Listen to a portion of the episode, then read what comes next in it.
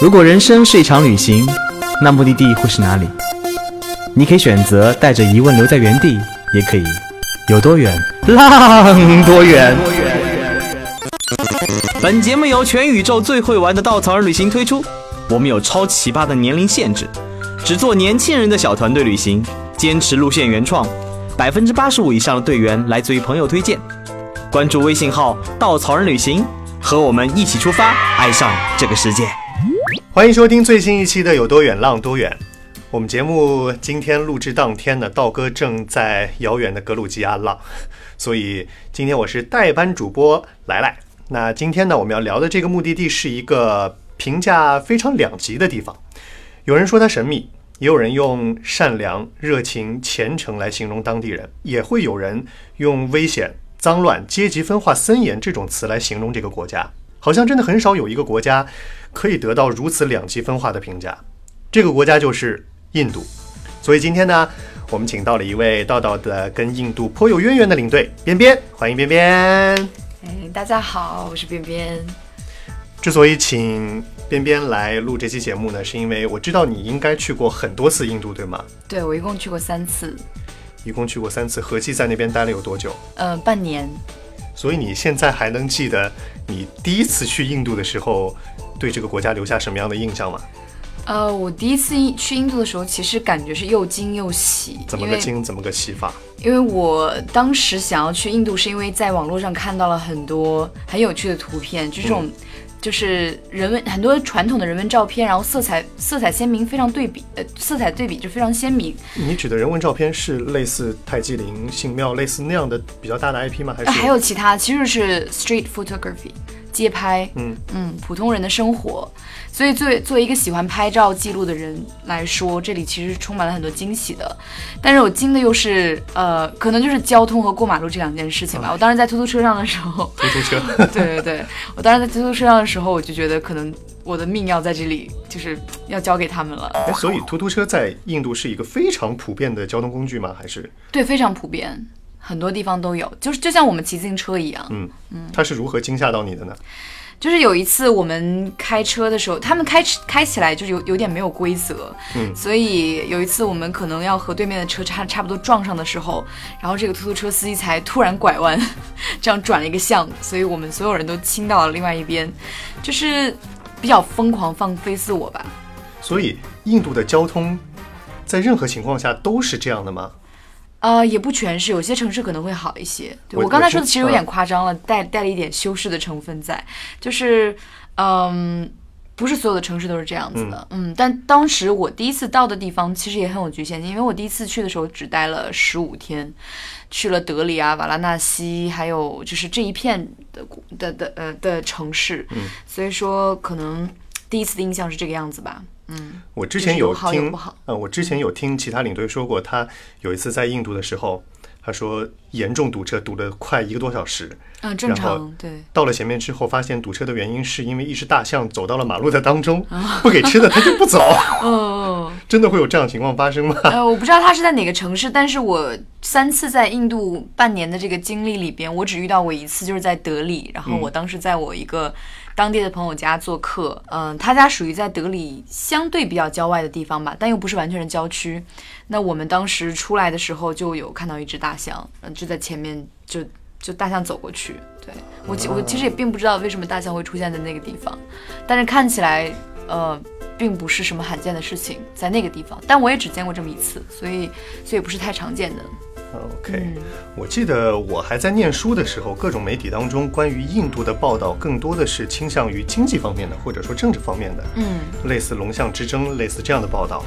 但是这几年呢，好像由于印度电影变得非常火热，各种院线上映之后，口碑啊、票房都非常好，好像身边想去印度的小伙伴也变得多了起来。你有什么特别喜欢的印度电影吗？呃，其实还蛮难选的，但是我选出三部，就是一一部叫做《印度往事》，呃，然后还有一是《午餐盒》，另外一部叫做《炙热》，这三部是我特别喜欢的。而且以前其实我没有太太去关注印度电影，是我第二次从印度回来之后才真正开始关注起来，就是因为对印度的一些念想吧。所以我很想念印度的时候，其实可以在电影里面再。回顾，就是在印度的一些故事和生活。对，嗯，我插一句题外话，是所有的印度电影里面都有歌舞成分吗？呃，不全是，但是有很多都有歌舞的成分。我觉得可能也是因为这个原因，所以很多我身边的很多朋友就是因为这个原因，所以不太愿意去看。对，所以你觉得印度电影当中呈现的那个印度和你真实走到了印度这个国家之后，会有什么明显的差别吗？嗯，有很多啊，比如说，嗯，比如说大家以前都觉得恒河里面会有很多尸骸，但其实我去的时候是看不到了的，就是政府它在整治恒河水，所以说这些东西可能会有一些禁止。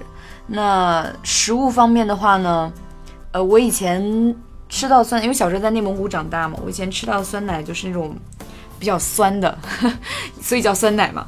但是后来发现酸奶其实有辣的，有咸的，还可以往里面加胡椒、加孜然，还有以像胡及各种椒孜然的酸奶，对对对，过着羊肉串吃吗还可以还可以有有各种风味，对，加胡椒加酸奶那个叫 rai raita，然后经常是，呃，他们会把就是就着饭一块儿吃，嗯，所以就对印度人是是对各种饮料都会这样去调味它吗？比如他们喝牛奶的时候会不会也这么弄？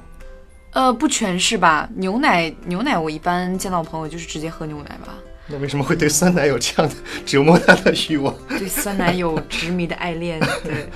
然后呢，食物方面，比如说用手吃饭，大家以前总觉得用手吃饭会很脏，但其实我的感受是，这种感觉其实特别棒，因为你的手，呃，会事先去触摸食物的温度，所以手也是有触觉的，就这是让我觉得是件很幸福的事情，同时也是对食物充满了感激。印象中用手先去触摸食物，不只是印度才有的风俗。对对对，呃，像其他地方，韩国应该也有。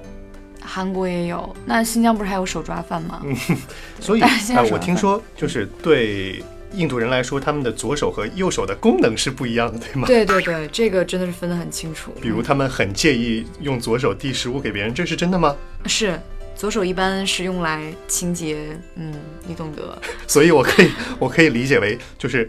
一桌印度人在一起吃饭的时候，都会把左手放在背后，然后一起用右手叉着吃饭，是这样吗？不会不会，就左手的话可能会给人家递盘子啊，嗯或者是喝水的时候会用左手，但是右手的话肯定是用来吃饭的啊、嗯 o k 啊。那另外就是，呃，印度的各地差异真的是蛮大的，呃，而且。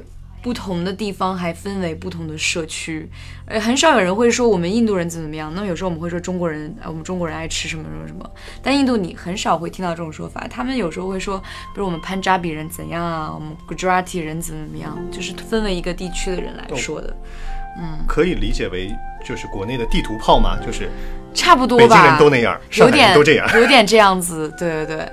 但他们你可能会听不到他们说我们我们印度人怎样怎样，嗯对，因为概括起来真的是很难。那另外就是很多人认为在印度上厕所是一件很麻烦的事情，要带很难买到手纸啊，要带很多卫生纸过去，其实也不用的。就是在印度买卫生纸可能没有像中国这么方便，但是也不是一件难事儿。所以他们除了用手之外，还是要用纸的。还是要用纸的，对对对，这这点也是要说的。他们问这个问题好羞耻！没关系，没关系，这个其实也是要给大家说，就他们不仅仅是说用水，他们也有用纸的，嗯，但是可能相对少见一些吧。那我以前有一个嫁到印度的一个中中国姐姐，之前告诉过我。就是南北印之间的差距之大，可能他们并不能用自己的母语去沟通，就只能用英文。对，因为他们自己的母语，比如说南印呃泰米尔地区，他们的母语是泰米尔语。嗯。那北呃北印那边，比如加尔各答所在的那片地区，呃他们会说孟加拉语。那这样的话，他他们的母语如果使用母语的话，就没有办法沟通，只能用英语。这个这种情况下，我可以理解为这两种语言其实它如果落在文字上的话，也是两套系统，对吗？对对对，哦就是写起来的话也是不一样的。印度人的英语都很好吗？呃，不全是，不全是很好，也要看你的教育程度。嗯，在一些比较偏远的地区，可能有些人都不会说英文。哎，我之前跟你聊的时候，感觉好像你对印度的第一印象其实并不算太好哎，但是后来你又几次又去到印度这个地方，就如果是我的话，我如果对一个目的地一开始的印象并不好的话，可能我就不会给他第二次机会了。嗯，你是怎么想的呢？怎么会又去到印度这个地方？嗯，明白。就首先的话，我第一次去印度只待了不到半个月的时间，嗯，而且我也只去了几个城市。那我去之前是知道印度确实很大，是我们国土面积的三分之一。呃，我去的地方又很有局限性，它它的差异性是非常大的，从南到北，所以我觉得尽管自己可能有一些不太好的体验，呃，或者说经历。那这些东西不能代表我对一个国家的认知，就是如果说我依靠这些东西去评判它的话，对于他来说也是不公平的。嗯，所以，所以我希望更就是去更深入的去了解它，走更多的地方，然后更加深入的去了解它的文化，然后再去对它有一个评判。包括其实第一第一次去印度的时候，印象虽然说这里我们讲的是不算太好，但是其实也有非常好的印象，比如说我刚才讲到的那种，它的那种呃非常。非常强烈对比的一些人文、人文的一些东西，是我非常想拍摄、拍摄记录的一些东西。你刚才跟我说，就是吸引你去印度的是一些跟人文相关的照片，是一开始那些照片打动了你，想让你第一次去印度。照片和一些文化，其实，嗯嗯，所以第二次吸引你又去往印度的还是这些东西吗？还是你觉得第一次去了印度之后，发现了一些更吸引你的东西？呃，不全是，嗯，因为。因为第一次吸引你的只有照片，是因为你当时还没有去过嘛，所以第二次你真的亲力亲为的时候，你就感觉到印度一些文化，呃，你对它很感兴趣，所以想要更深入了解它。OK，然后我就又去了一次。OK，录这期节目以前，我在网上收集了一些，你知道网传对印度有很多的评价，对，呃，当中我抽取了一些现象，今天让老司机来判断一下这个现象是真的还是假的。好，老司机。比如第一个印象。印度的街道各种脏乱差，印度人很不注重卫生，这是真的还是假的？啊，这关于这一点，我才是真的。呃，印度的街道确实是比较脏乱差，连我自己的印度朋友都会这么说。但是其实并不代表印度人不注重卫生，因为我这半年里面有去过不少印度人家做客，都是我的印度朋友，然后几乎所有家。所有朋友家里都非常非常干净，然后像有些人他们还会聘请女佣，呃，每隔两三天吧，至少每隔两三天会把家里面大扫除一遍。对，包括他们就是进门的话会脱鞋，嗯嗯，这些东西他们可能注重的点也和我们不一样吧。比如在中国，如果你脱呃脱鞋的话，其实还是有些人会介意的，对。但是在印度，你进门就要脱鞋。OK，所以这其实还挺接近国内经常提到的公德和私德的问题。只是印度人的家里和外面的差别比我们国内的更大。对对对，嗯，OK。第二个现象，印度火车上各种里三层外三层，车顶还挂着人，这是真的吗？就我没有见到过。嗯，对，就是其实大家看到那个照片是孟加拉，而不是印度，所以一直以来都是孟加拉，呃，印度在帮孟加拉背着这个挂背，就是。挂着这个骂名，嗯，对。然后现在的话，如果你在印度，呃，挂火车，就是如果你在顶上的话，火车顶上的话，其实这是法律里面禁止的，包括你会可能被处以多少多少钱的罚款，我有点忘记了。之前有人跟我说过，包括但是火车的门是会打开着的，所以有些人可能会挂在那里。呃，我之前有试过，因为觉得国内火车都不能打开嘛。不能开门，所以就想尝试一下。但当时就会有好的当地人就会好心的提醒我说：“哎，你要小心安全啊，这样子让我回来。”嗯，现在见到那些挂火车的人其实也非常少见的。嗯，其实它侧面也反映出一个问题，就是印度的人口有这么夸张吗？它的人口密度有吓到你吗？我最开始去的时候还是蛮吓到我的，因为我最开始去的都是一些旅游城市、大城市。呃，印度它的国土面积是我们的三分之一嘛，但是它的人口跟我们。数量基本上持平的，嗯，所以你就会想象，在中国这样一片面积里面，它的密度提高了，其实是三倍的。对，在在一七年，中国的人口接近十四亿，对，然后印度的人口是十三点五亿，对，已经非常接近只有我们三分之一的国土。对，而且他们没有这种只能生一胎的政策。嗯，好，进入第三个现象是说，印度人的英语口音真的很精彩吗？是普遍那么精彩吗？嗯。其实印度人的英语口音，他们是有带着印度味了，但是南印北印又不一样。我们平时比较喜欢模仿那种，就是呃英文口音，其实主要属于南印。对，北印它会相对没有那么夸张。是北印的教育程度会比较高，还是说怎么样？嗯，这个还不敢说。啊、嗯 o k 对，但是北南印的话会相对夸张一些，但是我也特别喜欢模仿他，我觉得很很可爱那个口音。好的，那接下来这个问题就是很多小伙伴们非常在乎的这个问题了。印度的食物和水真的有传说中的那么不干净吗？嗯，没有。这 这也是我一直不太敢去印度的一个原因，因为我肠胃不太好，就 我怕我去那儿可能会一直拉肚子。也可能是因为我适应能力比较强，我这半年里面，嗯，就是我只闹过一次肚子。然后水的话，我是非常注重的，就是水游客到那边一定不要直接从水龙头里喝，那一定是要买那个矿泉水。嗯，然后食物的话，其实其实我真的是什么都有吃过，呃，就是小摊儿也好啊，好一点餐厅也好，还有路边那种餐厅，就是跟你去同行的小伙伴会有呃不太适应的情况吗？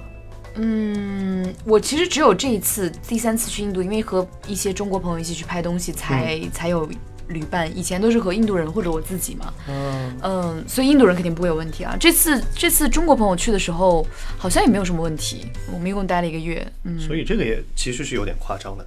对，其实有点夸张。所以我觉得，嗯、印度的话，如果你真的是肠胃属于比较敏感性的人群，你可以选择一些看起来安全比较有保障的餐厅。对，就是路边摊，可能你就不要去尝试了。对。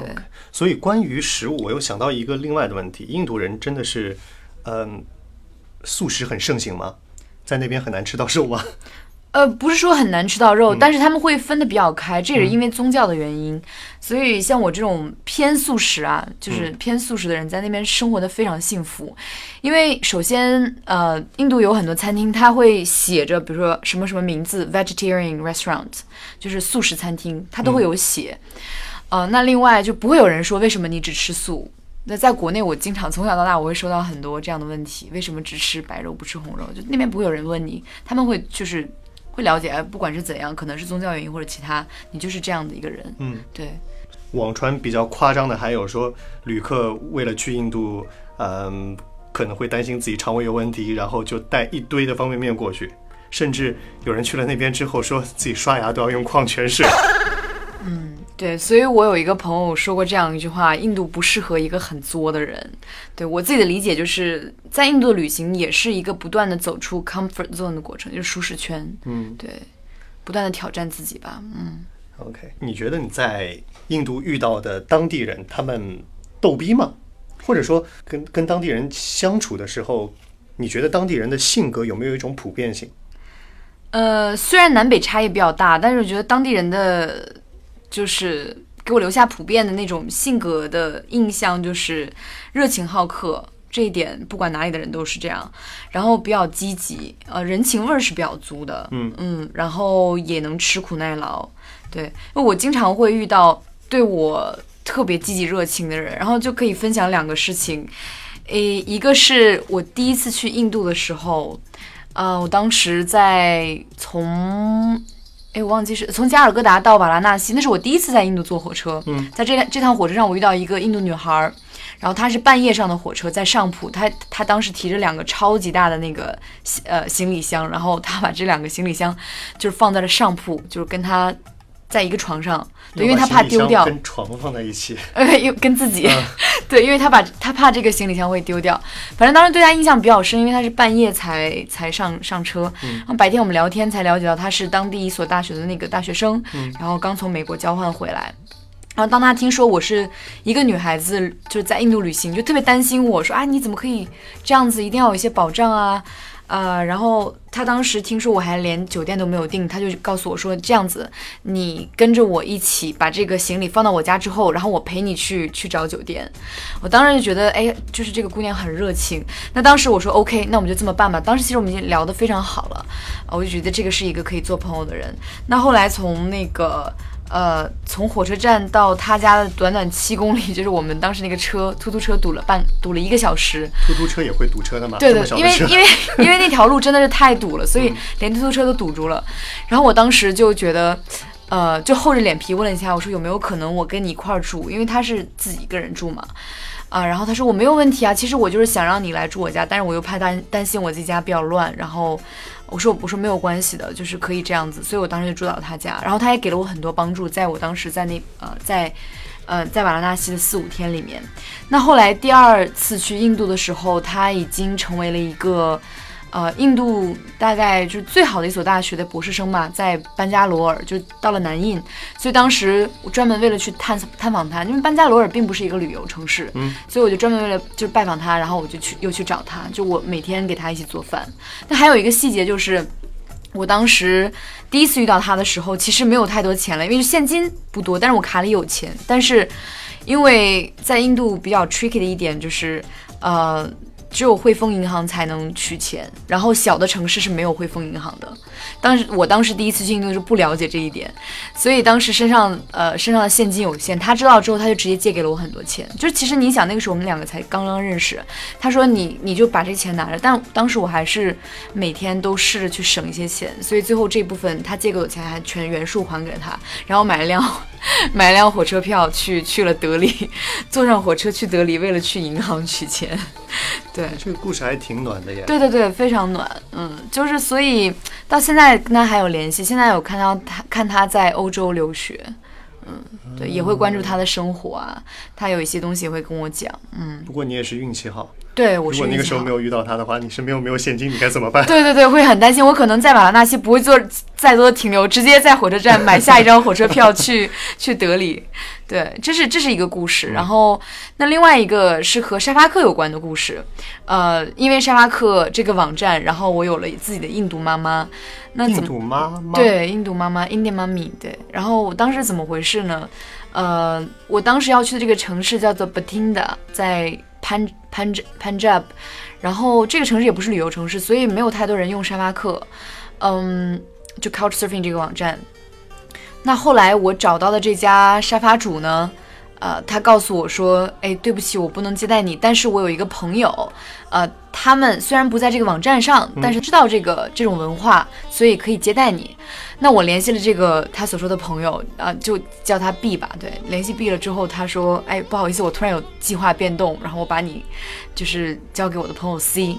那我当时不知道 C 其实根本不知道什么叫沙发客，他仅仅是知道有一个中国女孩她需要帮助，然后就把我带回了家。呃，那就是后来这个人就成了我的印念妈咪，因为他对我真的超级好。然后包括我跟我妈视频的时候，有时候。他就他就会跑到我旁边来，呃，就跟我妈讲说，哎，你你要告诉妈妈那个，呃，不要让她担心，你你也是我的女儿，在印度的话有印度妈咪照顾你，就非常非常暖，对，这让我觉得特别暖。后来我跟我的好朋友一起骑摩托车走马列公路，就是印度北部的一条，就是世界上海拔最高的几条公路之一，嗯。我当时其实那边的公路有点像西藏的公路，所以就经常会路况出现问题。就当时是堵到了那里，可能堵了三四个小时吧。然后我又很冷，所以当时我朋友就说：“哎，你看那辆车是从那个 Batinda 来的，你要不要跟人家聊聊天儿？呃，可能人家会给你个座位，就是在车里面坐一会儿，因为我们是骑摩托车嘛。嗯。啊，然后我就上去跟人聊天，我说：哎，我我在 Batinda 有一个有一个就是印度妈咪。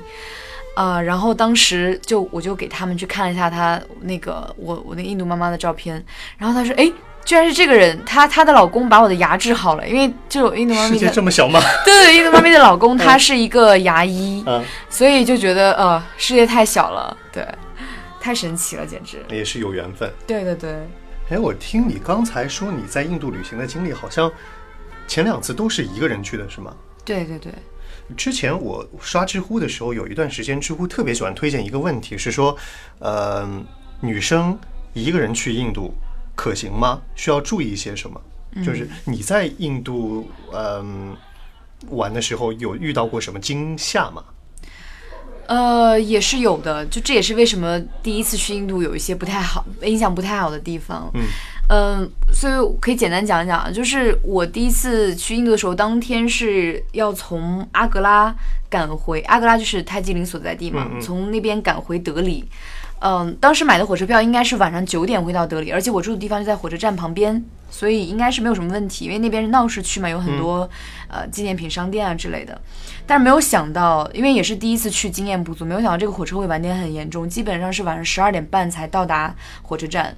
呃，当时我有个搭档，就是一个美国人，他就有提出说要把我送回家，但是我当时想到他和我住的地方完全相反，来回走的路程太远，所以我就拒绝了。那就是就是这短短的大概一公里呢，我走的时候其实并不是很安全。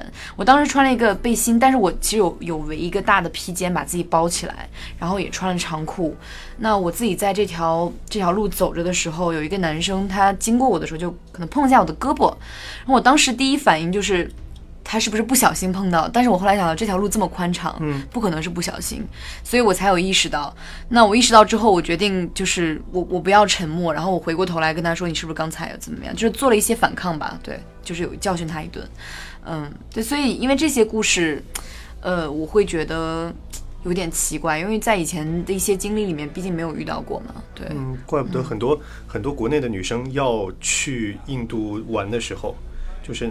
哪怕他们是跟团，家里人都会有一些对，会有担心，对，甚至有些朋友会问你，嗯，不怕去那儿被非礼吗？对对对，类似这样的情况。明白他们的问法，但其实也没有那么嗯那样的严重，对，没有那么夸张。所以你你刚才那个呃情况是发生在夜里，深夜，对，深夜一点的时候差不多。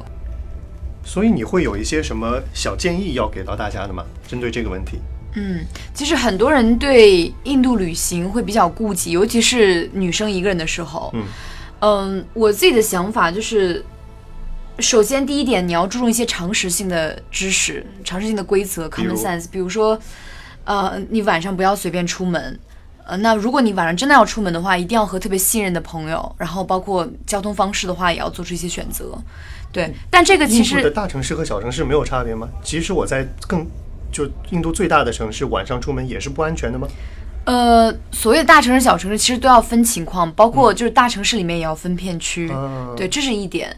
嗯，那其实后来，其实我给大家这么讲的时候，我后来在印度认识很多朋友，所以晚上大家都是晚上开车带我来出来玩，骑摩托车也好，或者是开车也好，都是我很信任的朋友。嗯，对我们。所以后来也没有遇到什么情况，都是因为我有当地的朋友。对这个也是辩证的去看，并不是说这里说晚上不要随便出门，就是完全不要出门。对，那另外你要知道自己怎么样去保护自己，就是智商可能要随时上线。然后你要知道什么时候呃入乡随俗，什么时候以身犯险，然后也要去了解一些呃比较禁忌的情况。那包括就是穿着方面需要注重一些，那可能。呃，膝盖以上的短裙就可以 say goodbye 了。膝盖以上的短裙啊，膝盖以上的短裙，那对，所以我还是比较建议穿长裤啊，然后长袖一类的衣服。嗯，对，嗯，因为有些东西可能鉴于不同的文化，呃，在某些区域会可能会给人家造成一些暗示，对，所以还是要预防这种情况。OK，那其实道道也在知乎上回答过这个问题，就是那个时候我们是邀请了我们的印度路线的设计者毛毛来，他来回答这个问题，当中也提供了很多去印度相关的呃类似季节啊、气候啊、饮食等等方面的一些小 tips，啊，我们会到时候把这个呃知乎的打开的链接放在我们节目的页面下面，大家有兴趣的话可以查阅一下。那接下来我们说点轻松的吧，比如，嗯，你在印度待了这么久，你觉得？印度最值得去的地方是哪里？因为我身边很多人，他们去了印度之后，留下最深的印象还是类似泰姬陵、信庙这样的比较大的 IP。嗯，明白。我其实还蛮难选的，因为从南到北去了很多很多地方。呃，我个人的话比较推荐这几个地方，一个是拉达克地区，因为它是和西藏接壤的，然后当地的藏文化还是很浓厚、很淳朴的那种，所以就是还是没有被其他的文化所侵蚀，保持的比较淳朴、比较原始。嗯，那另外一个是喜马拉雅山区域那一片，就是我们叫喜马歇尔邦，然后当地人其实都是山民啦，他们的穿着和。嗯，和你在金三角那片区域看到又是不一样了。对，就是非常淳朴，民风非常淳朴。然后在那边就觉得，可能和一方水土养一方人吧，就是山民一般都是。呃，他们会跟你微笑啊，然后跟你打招呼，你就觉得好像我在这里已经住了很久了。马纳利就是马纳利是这片区域的一个城市嘛，我在马纳利住了呃小镇，sorry，我在这个地方也住了半个月之久，对，和当地就是很多人都非常熟悉了，就就觉得这里是我的在印度的家那种感觉。我发现你推荐的第一个和第二个地方好像都是那种在印度但是不太印度的感觉，对对对，对，但第三个就是。在印度也非常印度的地方了，是就是白城，对，四色城之一。四色城分别是哪哪四种颜色？呃，粉色、金斋普尔对斋普尔，金色就是那个呃啊嗯，白城的话是我所推荐乌代普尔，还有蓝城是呃焦特普尔。为什么会那么喜欢乌代普尔呢？嗯，乌代普尔其实是我去的第一个四色城，然后我当时觉得这个城市真的非常浪漫。呃，就其实零零七的一部影片也是在这个地方拍的。嗯、我在这个地方就觉得非常的平静啊、平和，然后你有的时候你就感觉你是住在宫殿之中的，对，可能是某一种童话的境界吧。很多人会喜欢用“平和”这个词来形容印度，哎，你可以在很多城市里找到这种感觉吗？还是只有在乌代普尔能找到？很多城市都可以找到啊，但是除了交通之外，因为很多人都喜欢摁喇叭，所以在摁、啊摁喇叭的时候你可能感觉不到。对，但比如说沿着恒河而下的一些城市啊，嗯，再包括嗯，就是瑜伽的发源地瑞士凯诗这样一些地方，你还是会觉得非常平和的，包括他们对呃宗教、对信仰的一些虔诚的呃信念。其实我发现这样一组对比还挺有意思的，因为我之前说，呃，我很多朋友他们去了印度半个月之后留下的印象，更多的还是那几个大 IP 嘛。嗯，但是你在印度待了半年之后，可能留下的印象就是一些很小众的点。所以其实，在印度待半个月和待半年，就会有这么大的差别，对吗？对，你的感受是非常不同的，就是你待一个月和半年的体验完全不同。然后，如果说是作为旅行者和来这里工作的人呢，感觉又是不一样。呃，另外就是你在不同的城市、不同的地区的话，体验也是截然不同的。嗯，这就是专属于印度的千人千面。对对对，所以你距离上一次从印度回来，应该已经挺久了吧？对，差不多已经四个月了。如果你觉得呃，现在让你用一个词来形容印度给你留下的印象的话，你会用哪个词？呃，我可能还是会用“不可思议”这四个字来形容它。真的很多人都会用这个词来形容印度，对对对包括我们的印度路线都是把这个词放到了路线的标题里面的。对，因为它真的是可以非常准确的涵盖几乎所有的人，不管是时间长短，还是说不同身份的人来到这里的一个体验吧。嗯那嗯你觉得它对你来说这个不可思议，具体可能体现在哪里？嗯，在印度的话，其实它是经常有打破常规的事情发生的，就很多看起来不可能的事情，它是有可能在这里发生的。然后包括传统文化也好，还有它。呃，这些鲜明的对比让我感觉，当我在印度的时候，我的每一个细胞都是鲜活的被打开的，然后我的我的感官是充满灵性的，所以所有的这些东西让我感觉非常美妙。对，所以这也是我为什么会一去再去的原因，而且每次回到印度我会觉得像回到家一样亲切。在聊这期节目以前呢，其实我也问过，呃，我们工作室对印度印象还挺好的几位领队，他们很喜欢印度。我问他们，印度吸引他们的点到底在哪里？他们给到我的答案跟你的很类似，嗯他们说的多数都是混乱和不可思议。嗯完了，当中有一位还是之前做客过我们节目几次的，她叫婉姐。我一开始先问她，问她说，你觉得是不是因为，嗯，你在上海的生活太有秩序了，所以你非常享受在印度的那种混乱？后来他给我的回答是，其实平常的生活也不是很有秩序，但是去了印度之后就觉得自己还不错。原来还可以，就是没有秩序是没有底线的。对，嗯，孤独星球对印度有一个评价，他说，印度是对背包客的终极考验，在那里旅行难度非常大。如果你一个人闯过印度，那其他地方几乎就不在话下了。可见这个国度在旅行者心目当中留下的印象是怎么样的。很多时候，我很少觉得有一个国家可以像印度这样，在网上清一色的几乎都是负面评价，但是还有一波又一波类似边边这样的旅行者会兴致盎然地奔赴那里。我们今天聊了这么多，其实并不奢望说可以改变多少人对印度的印象，更多的只是想把一个真实的印度还原给大家。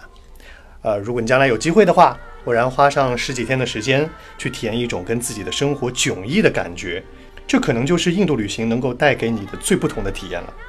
当然了，如果你觉得一个人去印度不那么放心的话，也可以关注道道的印度路线，九天的印度的面纱，以及十一天的咖喱国不思议。好了，那我们今天的节目就到这里，感谢边边的分享，我们下期再见了，感谢大家，下期再见。拜拜。